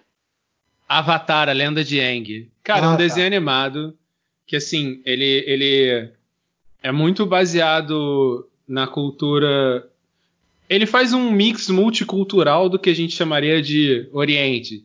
Então, tem parte da, da Nação do Fogo que é meio uma questão mais japonesa. O Reino da Terra lembra muito a China antiga, tem os nômades. Aí tem aquela coisa mais de é, monges o povo do ar são mais monges e tal. E ele pega essas relações entre essas culturas. E é legal porque eles trazem muitas lições sobre a vida. É, é um desenho assim engraçado, muito de boa de ver, é 20 minutinhos o episódio. Mas ele traz aquelas liçõezinhas de livro de autoajuda que aliviam a nossa mente. Mas assim, tem, tem umas sacadas inteligentes, saca? E tem uma coisa muito boa do Avatar Lenda de Aang também, que é que ele acaba. Exato. É um, é um desenho que, assim, não é porque tava bom, fazendo sucesso, que o cara não, dá pra botar mais uns 450 episódios, né? É, isso Pra sempre ver, aí estraga, começa. né? Aí, não, o Avatar, a Lenda de Aang é. Tipo assim, ele tem um, um roteiro, ele segue o roteiro, não tem nada muito. foge muito daquilo. Ele acaba, tem uma hora que ele acaba, acabou o negócio. Aí tentaram fazer outro Eu- que não foi tão bom. Eu acho que eu já vi um que tem uma seta na cabeça. Isso, isso. Eu, eu- eu vi os dois episódios e achei legal. Eu vou parar pra ver com cuidado aí. Porque realmente eu tô com muito tempo livre. Eu não tô, não tô conseguindo escrever, que eu deveria estar. Sabe? É, Não tô conseguindo fazer praticamente porra nenhuma, atividade física, nada. Só tô que nem o, o Babu no Big Brother. Fumando cigarrinho e cozinhando pros outros. É, eu, eu, eu, assim, eu não sou uma pessoa de séries, não sou muito de ficar assistindo séries, mas até que eu vi uma recentemente que eu curti, mas não é uma de um, acho que é 99, Brooklyn, enfim, mas eu não vou recomendar essa não. Muito Ah, boa mesmo, muito boa, mas não é isso que eu queria recomendar não. É porque nesse momento tá rolando muitas lives, né? Tá rolando os artistas aí tão tão que estão fazendo lives e porque ninguém tá podendo fazer show, né, e tal, todo mundo em casa. E, e tem a galerinha que reclama bastante. Ah, porra, live pra caralho. E tem a galerinha que super curte, né? Eu sou mais da galerinha que super curte. Mas tem um porém. As lives que eu gosto, que eu assisto, são lives de artistas independentes que não estão em gravadoras e que cumprem as recomendações da OMS, né? Porque se é pra fazer live, vamos fazer live, né? E se a gente tá fazendo live na quarentena pra fazer essa coisa mais próxima do, do, do público, vamos fazer direito, né? Não é live de sertanejo que junta uma galera, não, né? Isso não. E aí eu vi recentemente uma live do Jonga. Acho que foi segunda-feira agora. Não lembro, não lembro. Enfim, eu vi uma, eu vi uma live do Jonga e eu, eu achei fantástica. Jong é foda. Jonga é foda, cara. E ele. Então arrecadou, é foda. e ele arrecadou 100 mil reais com essa live pra doar pra galera lá da comunidade dele. Então eu achei, cara, fantástico. E aí ele lançou recentemente, um pouquinho antes, eu acho, da, da- dessa coisa de isolamento, ele lançou um disco novo. Que se chama Histórias da Minha Área. E eu super recomendo, tá em todas as plataformas. Ele, inclusive, lançou primeiro no YouTube e três dias depois foi pro Spotify. Jong é o seguinte: é um rapper de Belo, Belo Horizonte, um rapaz negro que veio da poesia, vem de roda de poesia e aí foi trilhando o caminho dele no rap. É artista independente, não tá em gravadora. O cara é foda, entendeu? Eu já fui no show dele, inclusive, lá no viaduto de Madureira. Que, e, enfim, tinha mais de 3 mil pessoas no show, isso há muito tempo atrás, né? Sei lá, início do, do ano. E, e é- o cara é muito foda, então eu recomendo pra todo mundo o disco do Jonga, Histórias da Minha Área, tá na- no Spotify, nas plataformas, todas aí, tá no YouTube também. E o cara é muito foda, eu admiro ele. Eu nem sou uma pessoa do rap, assim, não sou rapper, sei lá. Mas eu super admiro, assim. Eu achei muito foda a atitude dele. É um cara que não tem esses eh, patrocínio de bebida, sabe? Essas, essas lives muito grandiosas. Eu tomei meio que um ranço. Eu gosto de live, o cara na moral fazendo o que tem que fazer, seguindo as recomendações, juro direitinho. E ele é consciente pra aqui. caralho também, velho. Muito, muito. altos papos da hora. Não, é, e no meio da live mesmo, ele falando várias paradas, sabe? Porra, o cara arrecada 100 mil reais numa live pra doar pra galera da comunidade dele, que inclusive ele ainda mora lá, né? Ele me- melhorou de casa, claro, mas ele tá lá ainda, né? Subúrbio de Belo Horizonte. Só em ter furado essa bolha Rio-São Paulo já acho muito foda. E é isso. Eu- Histórias da minha área, o álbum do Jonga. Só rapidinho, já que você falou de live, eu recomendo uma live que a minha namorada tá se amarrando, minha, minha noiva, no caso, tá se amarrando, que é a da Tereza Cristina.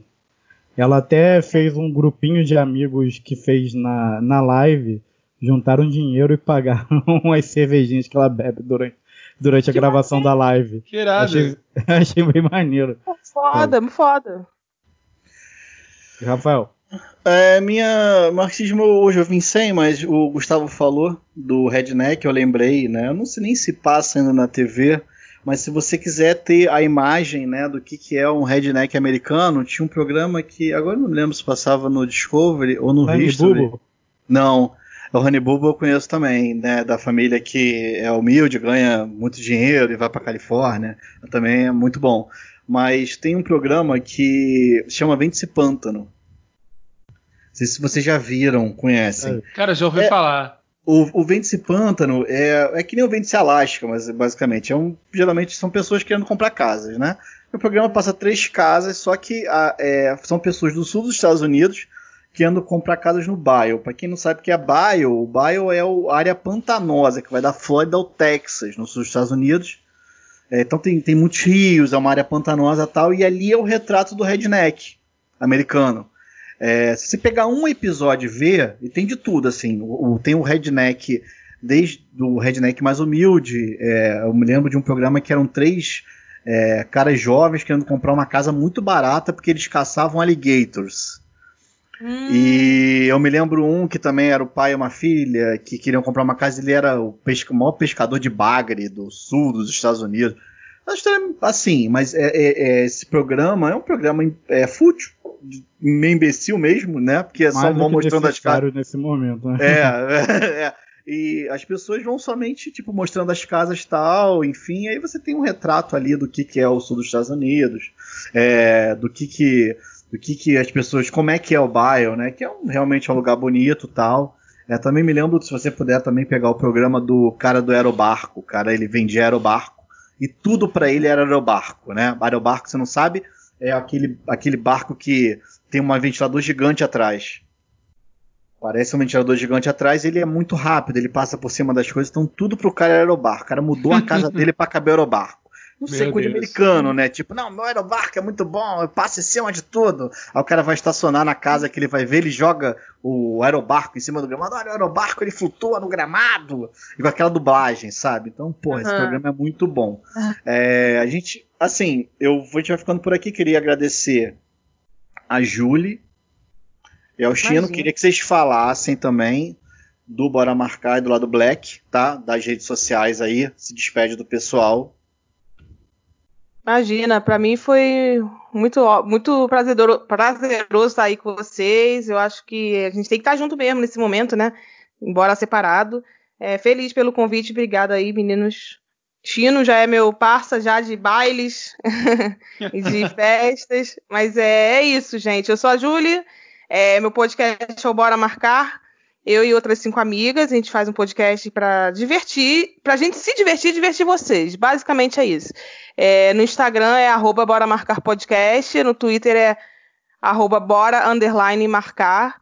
E a gente tá é, é, unido aí nesse propósito de manter nossa sanidade mental e, e é isso, fora Bozo. E obrigada mais uma vez pelo convite, gente. A gente que agradece.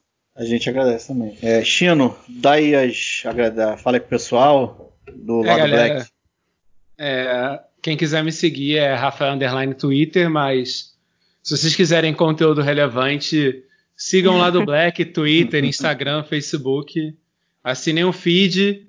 É, a gente tem episódios desde BBB até filme, entretenimento, mas a gente também fala sobre alguns assuntos mais sérios. A gente tem um episódio maravilhoso sobre Fanon. Tem um episódio sobre anarquismo negro que eu tenho um orgulho do caralho. É, então assinem lá, cara. É, é, sigam também as redes, vocês vão ter conteúdos relevantes, já falei isso de novo. E é isso. Posso divulgar o arroba lá do Black, tá no Instagram e tá no Twitter, os dois são iguais, né? Tem o arroba lá do Black Pod. Né? Isso, no Twitter é Ah, arroba lá do Black Pod. Ah, mas como é que se escreve pod? Arroba lá do Black Pod. Pod não tem E no final. Então, POD. arroba... É, igual exatamente. aquela banda dos anos 90 cristã. Isso. Não conheço. Como assim? Também a gente vai divulgando aqui as redes sociais do Guanabara, tá? A gente tá no Instagram, no arroba Guanabara Connection, com N só, o N só no meio. É, tem dois N's, o Connection, sei, um no final e um no meio, mas é só no meio que tem um N. É, a gente também tá no Twitter, no Twitter é um pouco diferente, é arroba Guanabara Connect 1. Ah, mas o 1 eu escrevo 1 ou é o numeral 1? É o numeral 1. Então é arroba Guanabara Connect 1. Só tem o N, também só tem o N. Connect, o Coné só tem o N.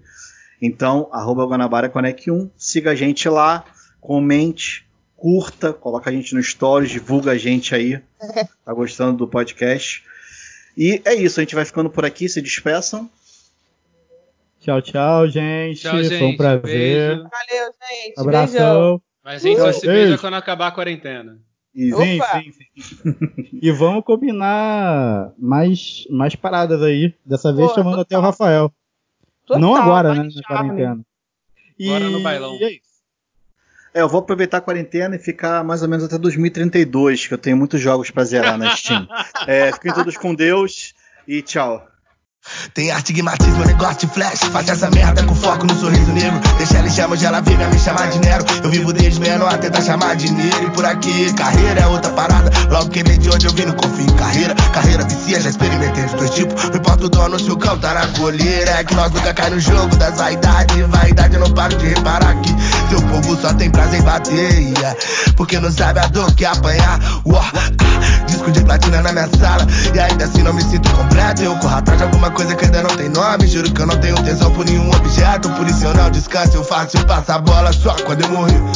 Me chamam de fome estilo Neymar Mas não é o time quem vai resolver Só não, me chamam de mascarado Eles são geniosos, eu sou genial E nessa escada de sucesso Minha humildade é um degrau Me enchendo de álcool Pra ver se transborda as mágoas Sempre quis virar Deus pra ser mais humano De jets que já ando sobre as águas Querem foto comigo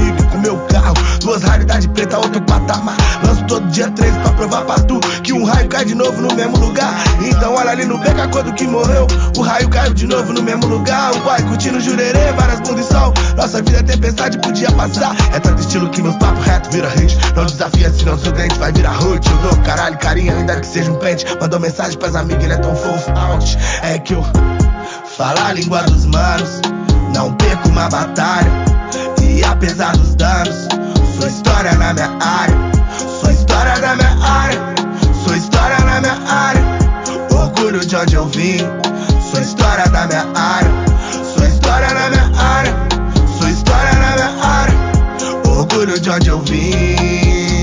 Se cada um é um universo Quem salva uma vida salva o mundo inteiro. Seja protagonista da sua história Pega a folha e muda o roteiro. Minha gente cruzou o mar, força com mão branca Cruzei voando com a força da minha palavra. Nosso é bom no campo, igual Bruno Henrique Porque lembra do tempo da várzea. Mas vários quer ser astro, né? Sou astro, reaprende aí, filhinho. Já que eu ilumino geral Quantos curte brilhar sozinho? Falo tanto de mim, do meu proceder. O passado semelhante a nos preceder. Ó, pra ir pra ver que quando eu falo do jungle, tô falando do você. Paranoico igual Tupac, já que são all eyes on me. Mais poucos comigo, hoje tá fácil ter casa na zona sul. Difícil eu não fazer o jogo do inimigo. Ser cercado de supostos perdedores no barraco, vão te chamar de papo.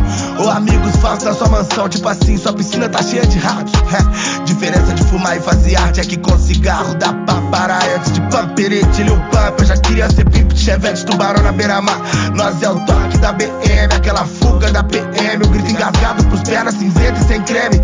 Que quando vê sirene treme, é o refrão. Falar a língua dos manos, não perco uma batalha. E apesar dos danos, sou história na minha área. Sou história da minha área. Sou história história na minha área. Orgulho de onde eu vim, sou história da minha área. Falar a língua dos manos, não perco uma batalha. E apesar dos danos, sou história na minha área. Sou história da minha área, sou história na minha área. Orgulho de onde eu vim, Sou história na minha área, sou história na minha área. Orgulho de onde eu vim. yeah. Ô, Léo, valeu, brigadão, pai. Deus abençoe. Obrigado mesmo de coração. Que show maravilhoso. Obrigado, que o cara canta demais, só. O falador, quando você fala, quando nós tá no poder. A favela sorriu e os boys chorou.